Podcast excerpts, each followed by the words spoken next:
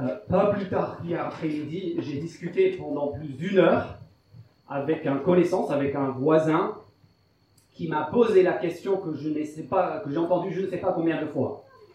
La question est la suivante si, si Dieu existe, s'il est tout puissant, s'il est bon, pourquoi est-ce qu'il y a tant de mal et tant de souffrance dans le monde? J'ai eu cette conversation des dizaines, peut-être des centaines de fois. Et parfois, dans ces échanges, mes interlocuteurs vont jusqu'à jusqu'à expliciter ce qui est en réalité implicite ou tacite dans cette première affirmation. Ils vont jusqu'à dire, mais en fait, si, si Dieu était plus sympa, si Dieu était plus bon et faisait preuve de plus de bonté envers moi ou envers le monde, peut-être que je serais plus enclin à placer ma confiance en lui. Et face à ce genre d'échange, j'ai remarqué deux choses qui sont très curieuses. La première chose, c'est que si je gratte un peu plus, je discute souvent avec ces personnes-là, et vous en faites peut-être partie, je pense qu'on fait tous partie, ces personnes-là qui se disent athées, qui disent ne pas croire en Dieu, et cependant, si tu grattes un peu, ils vont te dire, malgré cela, en fait, ça m'est déjà arrivé de prier. Oui, j'ai déjà prié ce Dieu auquel je ne crois pas. Et sans surprise, le jour où ils ont prié ce Dieu auquel ils ne croient pas, c'était le jour où ils étaient au fond du trou. Vous étiez désemparés parce que, en fait, quelle que soit notre croyance sur Dieu, ça, ça nous arrangerait tous, ça nous plairait tous de penser que quand on est au fond du trou, il y a un Dieu qui existe et qui est capable d'intervenir. La deuxième chose qui euh, m'interpelle toujours en, cette connexion, c'est que euh, ça m'est jamais arrivé non plus. Un dimanche matin, de, discuter avec quelqu'un que, je rencontrais pour la première fois, de lui poser la question, bah, bonjour, bienvenue, Qu'est-ce qui vous amène ici? Qu'est-ce qui vous amène dans une église à chercher Dieu, à vous poser des questions sur, sur l'existence, etc. Je n'ai jamais eu à cette question la réponse suivante. Jonathan, je suis là ce matin. Bah, c'est très simple. Je suis là parce que ma vie, elle est juste trop géniale.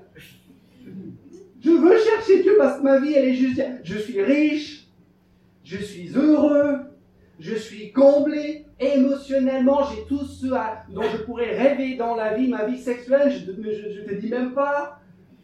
Ma, vie est extraordinaire et face à cela, je, me sens comme contraint de venir ici et de chercher Dieu. J'ai cette question qui me range chaque matin quand je viens. Comment se fait-il, comment se fait-il que Dieu m'ait béni autant Comment pourrais-je ne pas le louer à mon tour Aujourd'hui, en Néhémie chapitre 9, nous sommes avec un peuple qui découvre sa propre incohérence, qui découvre l'incohérence de, siècles et de siècles d'existence au cours desquels ils ont voulu que Dieu soit là quand rien n'allait, et où ils l'ont royalement ignoré et laissé de côté quand tout baignait, quand tout roulait ils découvrent l'incohérence d'être ceux qui se posent constamment la question du problème du mal, mais qui n'ont jamais pris le temps de se poser la question, le corollaire, la question du bien. Et en fait, nous allons voir le, verset 33 euh, du chapitre 9, si vous le regardez ce verset, nous en dit sur l'esprit de ce chapitre. Nous allons voir ce peuple qui, en fait, pendant un chapitre, fait une confession.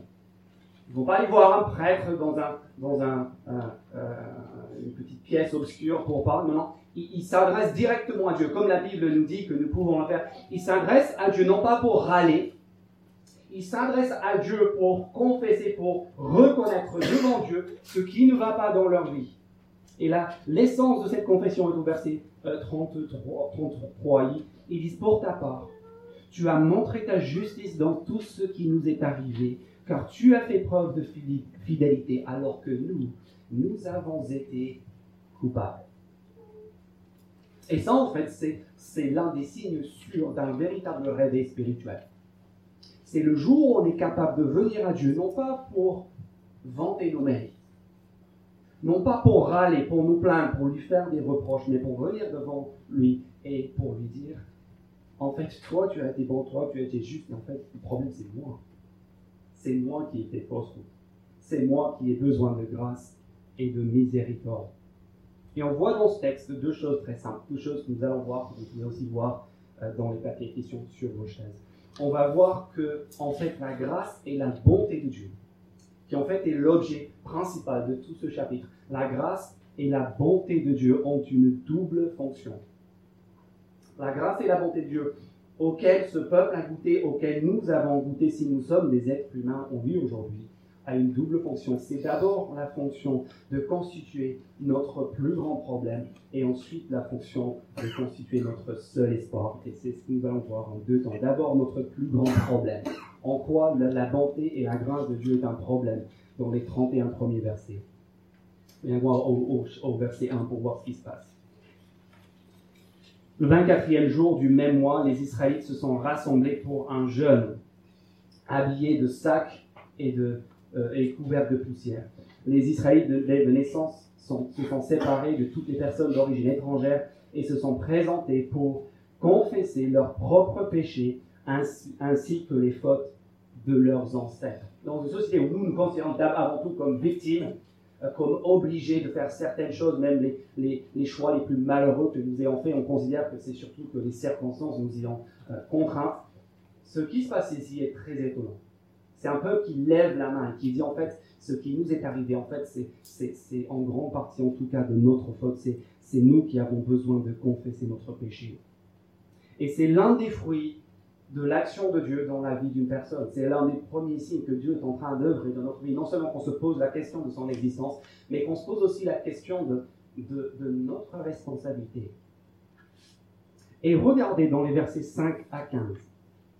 Parce que ce qui est remarquable ici, c'est que du verset 5 jusqu'au verset 15, on ne parle même pas d'eux. On ne parle pas du peuple et de leurs problèmes. On parle avant tout et surtout de Dieu, en fait de Dieu seul. Et ça commence avec l'appel des Lévites qui appellent tout le peuple à se lever après l'écoute de la loi, de la parole qui est lue. Et au milieu du verset 5, en bas de la page 338, nous lisons cet appel. Levez-vous Bénissez l'Éternel, votre Dieu. Il existe d'éternité en éternité, que l'on bénisse son nom glorieux. Il dépasse tout ce que toute bénédiction et toute louange peuvent en exprimer. En fait, quand vous êtes propriétaire d'un iPhone 4, on est en, je sais pas, 2009, là, si vous êtes propriétaire d'un iPhone 4, vous vous croyez franchement vous êtes au top. Vous êtes au sommet.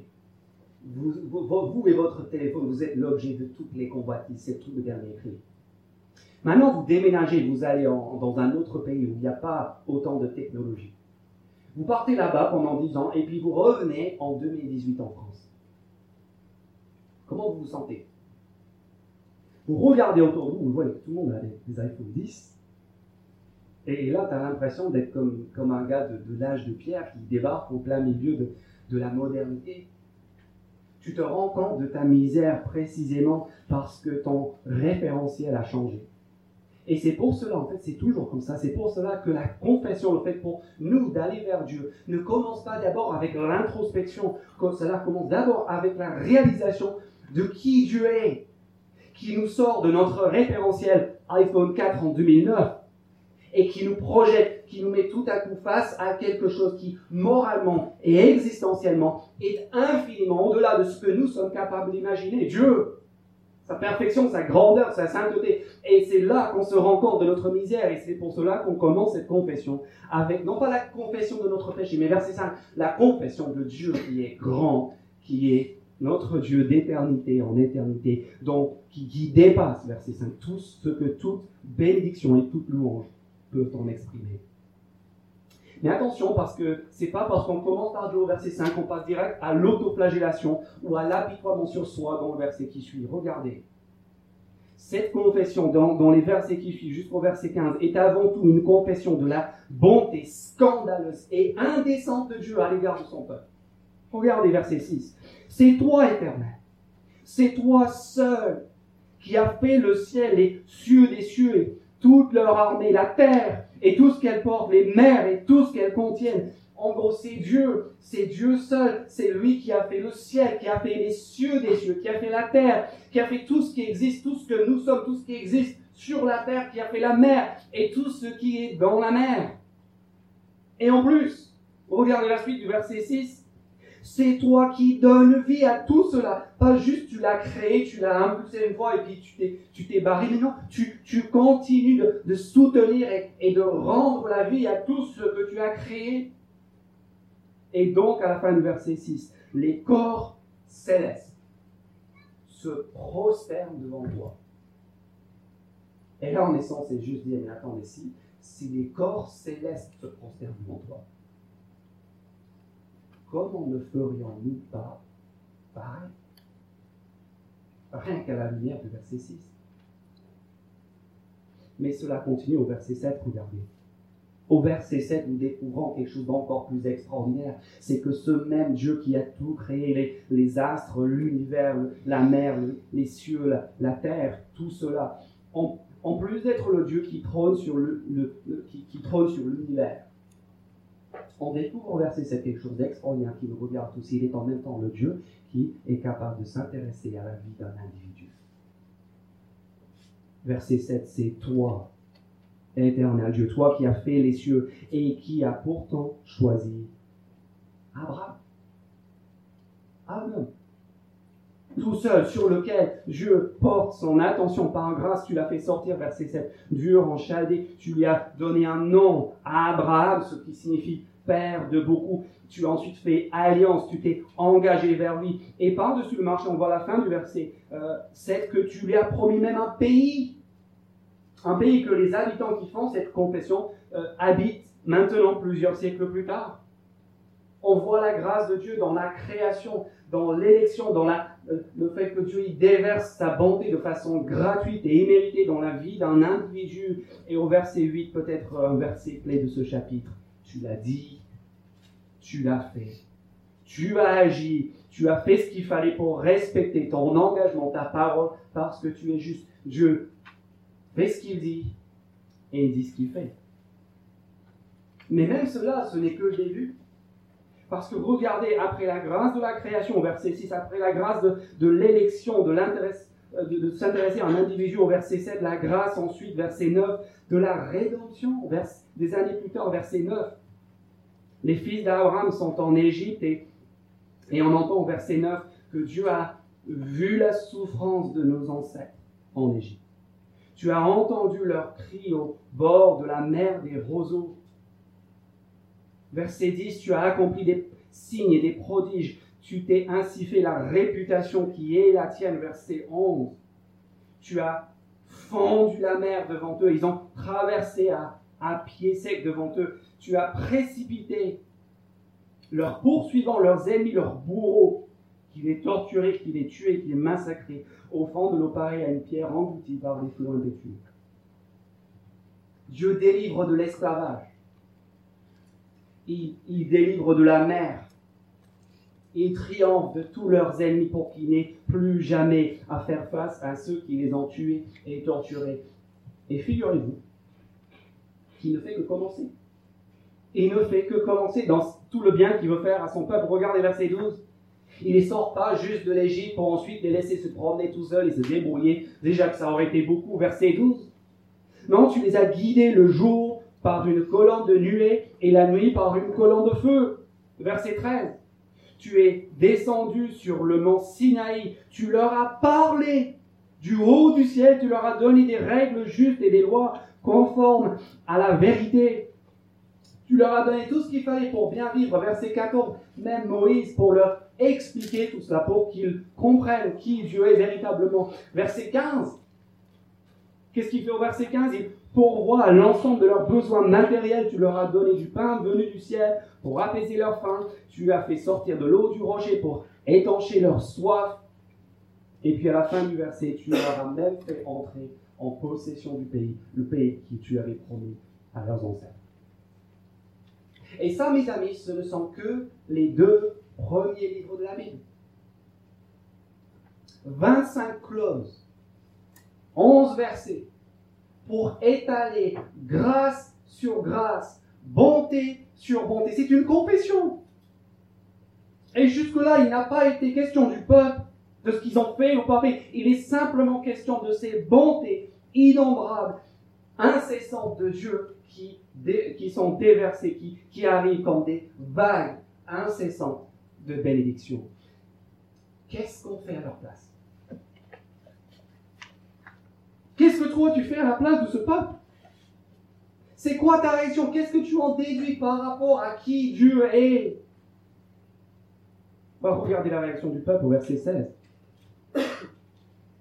Cependant, cependant, eux qui étaient nos ancêtres, ils ont fait preuve d'arrogance, se sont montrés réfractaires, ils n'ont pas écouté tes commandements. Ils ont même refusé d'obéir. Ils ne se sont pas souvenus des merveilles, celles que tu avais accomplies en leur faveur. Quelle est la réponse du peuple? Insolence, arrogance, présomption, tel un ado ingrat, ingrat qui lance à la figure tout ce que ses parents ont fait pour lui. Vous savez quel est leur problème? Vous savez quel est notre problème à tous en fait? Notre problème c'est que en fait nous sommes des chats. Une grosse bande de chats. Je m'explique. Je sais qu'on n'est pas nombreux à avoir des animaux domestiques, mais cette illustration va vous aider à comprendre notre statut devant Dieu. Prenez un petit chiot dans la rue, un jour. Adoptez-le. Caressez-le. Nourrissez-le. Donnez-lui les, meilleurs morceaux de votre assiette. Laissez-le dormir au fond de votre lit. Et vous allez voir. Ce chien ce chien déduira, grâce à votre comportement, à juste titre, que vous êtes le meilleur et le plus juste et, le, plus extraordinaire maître qui soit. Il va vite comprendre que la meilleure place pour lui, c'est bien dans ta maison, au pied de ton lit, dans ta vie. Il, il, vous sera loyal, il sera votre ami le plus indéfectible. Si vous tombez dans la rivière, il viendra vous sauver. Chaque soir, il vous apportera les pantoufles et le journal sans faille. Et il le fera avec joie parce qu'il sait que vous êtes son bon maître. Et c'est parce que les chiens sont nobles. Ils ont cette noblesse canine, ce bon sens, cette réaction saine et intelligente. Mes chers amis, faites la même chose avec un chat. Faites exactement la même chose avec un chat et vous allez voir, le chat en déduira précisément la conclusion opposée. Il va se dire, bah, puisqu'il fait tout ça pour moi, c'est que moi je suis je sais que moi je suis le centre du, c'est que moi je suis extraordinaire, quelle chance pour lui de m'avoir chez lui dans sa maison. Et en fait, ce que nous voyons dans ce texte de Néhémie et dans l'histoire du peuple de Dieu et aussi dans nos propres vies, c'est que malheureusement, malheureusement, nous sommes des chats.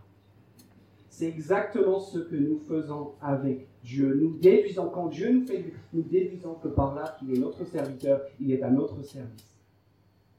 Et comme ça ne va pas en râle contre lui. Et notons bien ici que ce comportement-là, ce n'est pas le comportement des athées, de ceux qui ne connaissent pas Dieu, c'est le comportement du peuple de Dieu même, de ceux qui ont été au bénéfice de sa grâce. Qu'est-ce qui fait Dieu avec de tels individus, des gens qui se comportent ainsi? Qu'est-ce que vous, vous feriez à sa place? Dans une relation amoureuse avec quelqu'un qui vous traite ainsi? Regardez ce que Dieu fait au verset 18. Incroyablement, même après tout cela, cette insolence, cette présomption, non, tu ne les as pas abandonnés même quand ils sont fait un veau en métal fondu et on dit Voici les dieux qui t'ont fait sortir de l'Égypte, commettant ainsi l'acte le plus insultant contre toi. Toi, dans ton immense compassion, tu ne les as pas abandonnés, verset 19, dans le désert, fin du verset 20.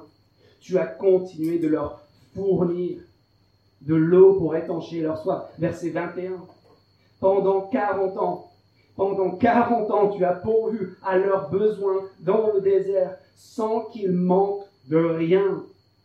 Verset 22, tu leur as donné des royaumes et des peuples. Verset 23, il a même rempli la promesse faite à Abraham. Vous vous souvenez cette promesse de la jeunesse? Tu as rendu leur fils, verset 23, aussi nombreux que les étoiles du ciel. Tu, tu les as fait entrer dans le pays, le pays qu'il avait promis au début, au verset 7. Un pays, verset 5, qui est comment? Verset 25, regardez ce pays. Ville fortifiée, terre fertile, ils ont pris possession de maisons remplies de toutes sortes de biens. Tout était déjà là.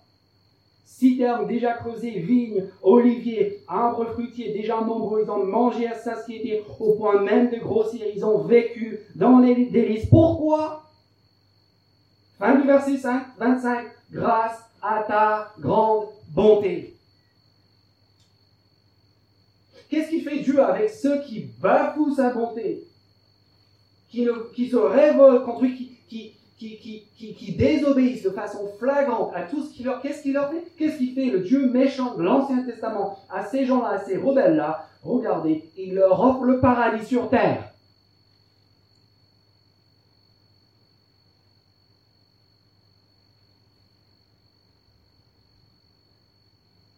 Verset 26.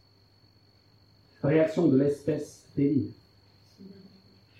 Pourtant, eux, ils se sont soulevés et révoltés contre toi. Ils ont délibérément, délibérément ignoré ta loi. Ils ont tué tes prophètes, ceux qui les avertissaient pour les faire revenir à toi. Ils ont commis les actes les plus insultants contre toi. Tout roule, tout va bien dans ce nouveau pays. Donc qu'est-ce qu'on fait? On évacue Dieu.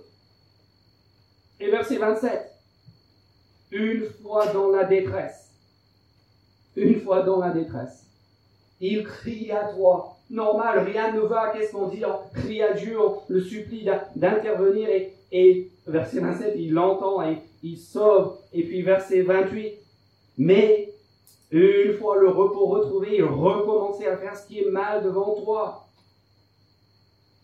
Si seulement Dieu nous faisait du bien, on pourrait en lui, n'est-ce pas? Si seulement il se montrait fidèle, si seulement il intervenait en notre faveur, on lui serait fidèle, n'est-ce pas? Verset 29, une quatrième fois le même cycle, jusqu'au verset 30, où nous lisons ceci, tu as fait preuve de patience envers eux pendant de nombreuses années. Tu les as avertis par ton esprit, par l'intermédiaire de tes prophètes, et ils n'ont pas prêté l'oreille. Jusqu'à devenir cette petite poignée pathétique de rescapés de l'exil autour de Néhémie, exilés au sein d'un empire étranger. À qui la faute Qui est responsable de ce En fait, ce que nous avons ici, c'est l'un des fruits les plus extraordinaires d'un réveil. C'est la réalisation que 99,9% de nos galères dans la vie, en fait, sont de notre faute. Je donne l'exemple d'une histoire que quelqu'un m'a racontée il y a quelques jours. C'est l'histoire d'un gars et d'une fille qui se rencontrent, qui tombent follement amoureux. Ils écoutent leur désir parce que c'est ça qu'il faut faire, il faut suivre ses sentiments, il faut se refuser rien, il ne faut pas se priver faut jouir de sa formidable liberté sexuelle et c'est ce qu'ils font à travers une aventure passionnelle et torride qui dure quelque temps. La fille tombe enceinte. À cette nouvelle, qu'est-ce qu'il fait? Le gars Le gars, il se barre. Après tout, ça faisait que quelques jours qu'ils se connaissaient. Résultat des courses, lui va vivre le reste de sa vie dans la fuite et dans le déni. Elle se retrouve avec un enfant sur les bras et l'enfant qui y était pour rien grandira son père et en découvrant un jour qu'il était en réalité un accident non désiré. À qui la faute? Est-ce que c'est ça la liberté? Et puis on peut réfléchir à plus grande échelle, à l'échelle du monde. Regarde les guerres. Regarde la corruption. Regardons les inégalités terribles dans un monde entre l'Occident, ici en France, où on vante les libertés, où on vante les droits en tout genre, tout en exigeant toujours de consommer moins cher, de pouvoir avoir tout ce que l'on veut moins cher sur Internet, pour ainsi réduire l'autre moitié du monde dans l'esclavage. Regardons les cancers, les catastrophes naturelles pour lesquelles nous blâmons volontiers, Dieu, n'est-ce pas? Mais dont les scientifiques ne cessent de nous démontrer qu'en réalité leur essor est lié principalement au comportement humain égoïste, visant le profit et un bonheur à travers plus d'argent, plus de richesse, plus de facilité, et qui finissent par nous tuer. Ce peuple comme nous dit l'un des commentateurs, est un peuple qui manquait de rien et qui n'appréciait rien. Jusqu'au verset 35 et verset 36, où on lit, lorsqu'ils étaient dans leur royaume, dans leur pays, lorsqu'ils jouissaient des nombreux bienfaits que tu leur accordais dans le pays vaste et fertile que tu leur avais donné, ils ne t'ont pas servi. Ce sont pas des, et ne se, ne se sont pas détournés de leur mauvaise manière d'agir. Et aujourd'hui, nous voici esclaves. Le pays que tu avais donné à nos ancêtres pour qu'ils jouissent de ses produits et de ses biens, nous y sommes esclaves. Ils produisent en abondance et pour d'autres. En gros, ils sont en train de dire, c'est ça le miracle. Ils sont en train de regarder leur vie, leur parcours, l'histoire de leur peuple et de dire en fait, lève la main. Personne d'autre à blâmer, c'est nous. C'est notre rébellion, c'est à cause de cela que nous en sommes là. Et donc la question maintenant devient, qu'est-ce qu'on fait? Quand on arrive, on en arrive là à, se rendre compte du véritable problème, qu'est-ce qu'on fait? Qu'est-ce qu'on fait? La réponse est dans les versets 31 à 38. En fait, ça, c'est la question de toute la Bible et de tout l'Évangile. Et quand le réveil spirituel nous amène à voir nos vies, à voir le monde ainsi, figurez-vous que la seule question, la seule question qui nous tracasse et qui nous bouleverse, ce n'est plus pourquoi est-ce que Dieu ne nous a pas bénis davantage, mais comment se fait-il qu'on subsiste encore? Et c'est exactement la question que nous avons au verset 31, à la page 340. C'est la fin de, la partie de la prière qui, qui récite l'histoire du peuple dans ta grande compassion. Cependant, tu ne les as pas exterminés, tu ne les as pas abandonnés, car tu es un Dieu de grâce et de compassion. La seule chose qui les émerveille désormais, c'est que Dieu ne les ait pas réglés, car c'est qu'ils existent. Cela, et cela seul est un sujet d'étonnement. Comment est-ce qu'on pensait à une amie ou un ami qui se fait traiter de la sorte en couple? Quand, le copain euh, couche à droite et à gauche constamment, la trahit, fait des promesses et ne les, tient pas, qu'est-ce qu'on dit à cette fille? On dit, mais barre-toi. C'est une relation toxique. Il faut que tu te retires. Rester, cela relèverait finalement de la pathologie.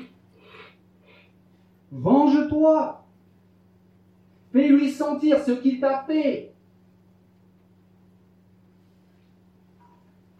Et cependant, après une histoire aussi choquante et terrible que celle que nous venons de passer en revue, qu'est-ce que ce peuple est en train de faire au chapitre 9 de Néhémie Il est en train de confesser son péché. Il est en train de revenir à Dieu et, et passer un quart de la journée à lui dire et à se souvenir de tout ce qu'ils ont fait et de toute leur culpabilité. Parce qu'en fait, cette histoire leur a appris une chose et c'est quelque chose d'extraordinaire que nous avons tous besoin de comprendre si on veut comprendre la foi chrétienne. C'est que la même grâce de Dieu qui nous enfonce, qui nous accable, qui nous accuse, est en fait aussi la grâce qui constitue notre seul espoir. Regardez le verset 17. Ça, c'est le chant de toute l'histoire du peuple de Dieu et de l'évangile de Jésus-Christ. L'étalage de tous les péchés, de tous les actes de révolte et de rébellion, suivis par deux mots. Quels sont les deux mots par lesquels le verset 17 commence? Mais toi. Mais toi, toi, tu es un Dieu prêt à pardonner. Tu es un Dieu qui fait grâce. Tu es un Dieu rempli de compassion, lent à la colère et riche en, en bonté, et tu ne les as pas abandonnés. Verset 19 encore. Mais toi, dans ton immense compassion. Verset 27, ça revient conformément à ta grande compassion. Verset 28, conformément à ta compassion, tu les as délivrés. Verset 31, dans ta grande compassion, tu ne les as pas exterminés, car tu es un Dieu de grâce et de compassion. Qu'est-ce que Dieu attend de nous ce matin? Qu'est-ce que Dieu attend de nous ce matin? En fait, la, la foi chrétienne, ce n'est pas un Dieu qui est tellement vieux et, tellement éloigné de la réalité qu'il ne sait même pas ce qu'on a fait. Et en fait, pour tout dire, il s'en fiche. Et puisqu'il y a un, vieux qui est aveugle, qui, ne comprend rien au monde, ben, il, est prêt quand même à accueillir tout le monde dans son royaume et, à pardonner tout le monde. Il n'est pas non plus un Dieu qui dit voilà ce que vous avez fait de mal, maintenant la liste. La liste de choses qu'il faut que tu fasses pour te racheter, pour remonter jusqu'à moi, pour gravir les échelons de l'échelle, jusqu'à peut-être un jour obtenir ma faveur. Dans la foi chrétienne, le message de l'évangile, c'est pour cela qu'on appelle une bonne nouvelle.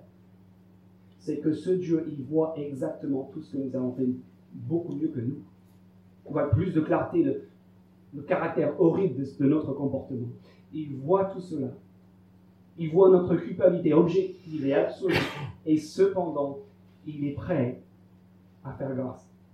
Il est prêt à prendre l'initiative, non à cause de nous et ce que nous aurions fait, mais à cause de lui et de qui il est, parce qu'il est un Dieu de grâce et de compassion. Ce qui veut dire qu'il n'y a qu'une seule chose que Dieu attend de notre part ce matin. Et c'est de faire exactement ce que ce peuple fait. C'est le seul moyen pour nous de rejoindre Dieu. C'est le seul moyen pour nous de d'avancer dans notre relation avec Dieu. C'est de reconnaître qui nous sommes. C'est de faire comme ce peuple. C'est de venir à lui coupable, responsable de nos galères.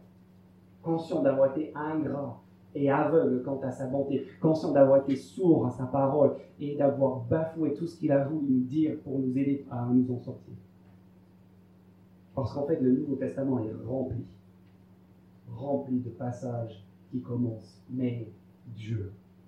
Voilà ce que nous avons été en toute objectivité. Mais Dieu, qui est riche en, compassion et en bonté, dans le grand amour dont il nous a aimés, il a rendu possible à travers de son Fils qui meurt à notre place après avoir vécu la vie parfaite qu'on n'a pas été capable de vivre, afin que nous puissions nous rejoindre. Quand Jésus meurt à la croix, il y a deux brigands à côté de nous. Vous savez peut-être l'histoire. Vous connaissez peut-être. Un à sa droite, un autre à sa gauche. Et celui qui, qui est d'un côté, euh, il se moque de Jésus. Il l'insulte, même s'il est en train de subir une sort. Et puis l'autre dit Mais attendez, pourquoi est-ce que toi tu, tu, tu l'insultes? Pourquoi est-ce que toi, tu te moques de lui? Toi et moi, on est des brigands. Toi et moi, nous sommes en train de recevoir ce que nous méritons. Nous sommes crucifiés à, cause de nos crimes. Ce n'est que justice. Mais lui, lui n'a rien fait de mal. Et pourtant, il est là avec nous ici. Pourquoi Parce qu'il est en train de prendre le châtiment que vous et moi, nous méritons à cause de notre comportement au fil de notre vie, au fil des générations de ce monde. Et cela veut dire désormais, non pas que Dieu a balayé sous le tapis tout le mal qui a été fait, mais que nous pouvons nous approcher de Dieu avec une confiance absolue. Une confiance en fait que ce peuple n'a pas. Si vous regardez le verset 32, vous allez voir, ils viennent à Dieu et ils osent à peine lui demander pardon, ils osent à peine lui demander grâce, ils vont trouver grâce mais ils osent à peine l'exprimer parce qu'ils se rendent compte de l'étendue de leur culpabilité. Et nous, grâce à ce qui s'est passé en Jésus-Christ, quatre siècles plus tard, nous venons à lui pleinement conscients de notre culpabilité, mais aussi, mes amis, avec une confiance, une conscience complètement armée, que si nous faisons appel à ce que Dieu a fait pour nous en Jésus-Christ, il est possible pour nous, coupables que nous soyons, de revenir. Et c'est comme ça qu'on commence en fait une relation avec Jésus-Christ pour la toute première fois. C'est très simple. Il ne faut pas venir à l'église, il ne faut pas lire la Bible une fois, il ne faut pas donner une somme d'argent pour faire du béton. Il faut, il faut venir, il faut ouvrir les mains et reconnaître que, verset 33, nous sommes coupables. Et désormais, notre seul espoir, c'est ta grâce. Et donc, il y a deux façons de venir à Dieu. Soit on vient comme ce peuple, en sac et en cendre, en étant transparent, en étant honnête, en disant à Dieu, je lève la main. J'ai besoin de grâce, c'est le seul espoir pour moi. Soit on vient à Dieu en costard. Costard de l'autosuffisance. Moi, besoin de Dieu, voulons voir. Le costard de nos bonnes œuvres, mais regardez tout ce que j'ai fait, je suis quelqu'un de bien. Regardez tout ce que j'ai fait. Deux options, deux destins radicalement différents. Notre seul espoir, notre seul espoir, mes amis, c'est de reconnaître notre péché et c'est de comprendre que Jésus-Christ est venu pour vivre la vie parfaite, différente de la nôtre, pour subir à notre place le sort, la, condamnation que nous méritions et pour vaincre enfin la mort qui nous attend. Et c'est simplement ce que je vous invite à faire ce matin. Euh, que vous soyez déjà chrétien depuis quelque temps, que vous soyez là pour là ou l'une des premières fois, Peut-être que ce matin, ce serait un bon jour juste de lever la main devant Dieu. Voilà ce que nous avons été, voilà ce que j'ai été. Et merci d'avoir pris tout cela en main, d'avoir rendu possible un chemin de retour dans ta grande grâce. Ne soyons pas comme ce peuple qui bafoue cette immense bonté qui est censé nous amener à être en relation avec Dieu et à connaître cette joie et cette bonté qu'il avait l'intention d'accorder à son peuple dès le début. Compris?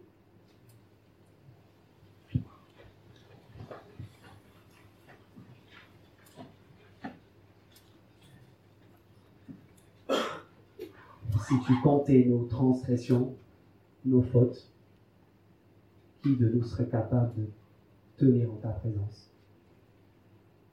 Notre Père, nous reconnaissons ce matin que oui, nous avons été rapides à râler, rapides à t'accuser, rapides à t'en vouloir, et très très lents à nous remettre en question. Pardonne-nous parce que, au fond, nous sommes exactement comme ce peuple nous aussi nous bafouons ta, bonté. Nous sommes des chats spirituels. Et nous aussi, nous avons ignoré et refusé d'écouter ce que tu veux nous dire. Merci dans ton immense grâce de nous avoir rassemblés ici ce matin pour qu'on puisse entendre ta voix. Et en cet instant précis, je te supplie pour que tu opères dans nos cœurs un réveil tel que nous soyons surnaturellement en mesure de reconnaître ce que personne ne peut reconnaître, sauf par miracle de ta part, à savoir notre propre culpabilité. Et on te demande cela non pas parce que nous voulons procéder à une séance d'autoflagellation, non pas parce que nous voulons nous racheter par nos œuvres, mais parce que nous voulons réaliser comme ce peuple que notre seul et unique espoir en fait, c'est cette même bonté que nous avons bafouée et qui continue et qui s'amplifie pourtant jusqu'à la mort de ton Fils à notre place pour des rebelles et pour des pécheurs, afin d'ôter la faute de quiconque place sa confiance en lui. Donne, s'il te plaît, de pouvoir confesser avec ce peuple à la fin de notre passage, nous sommes dans une grande détresse. Et notre seul espoir, c'est toi. On te demande cela au nom de Jésus lui-même. Amen. Amen.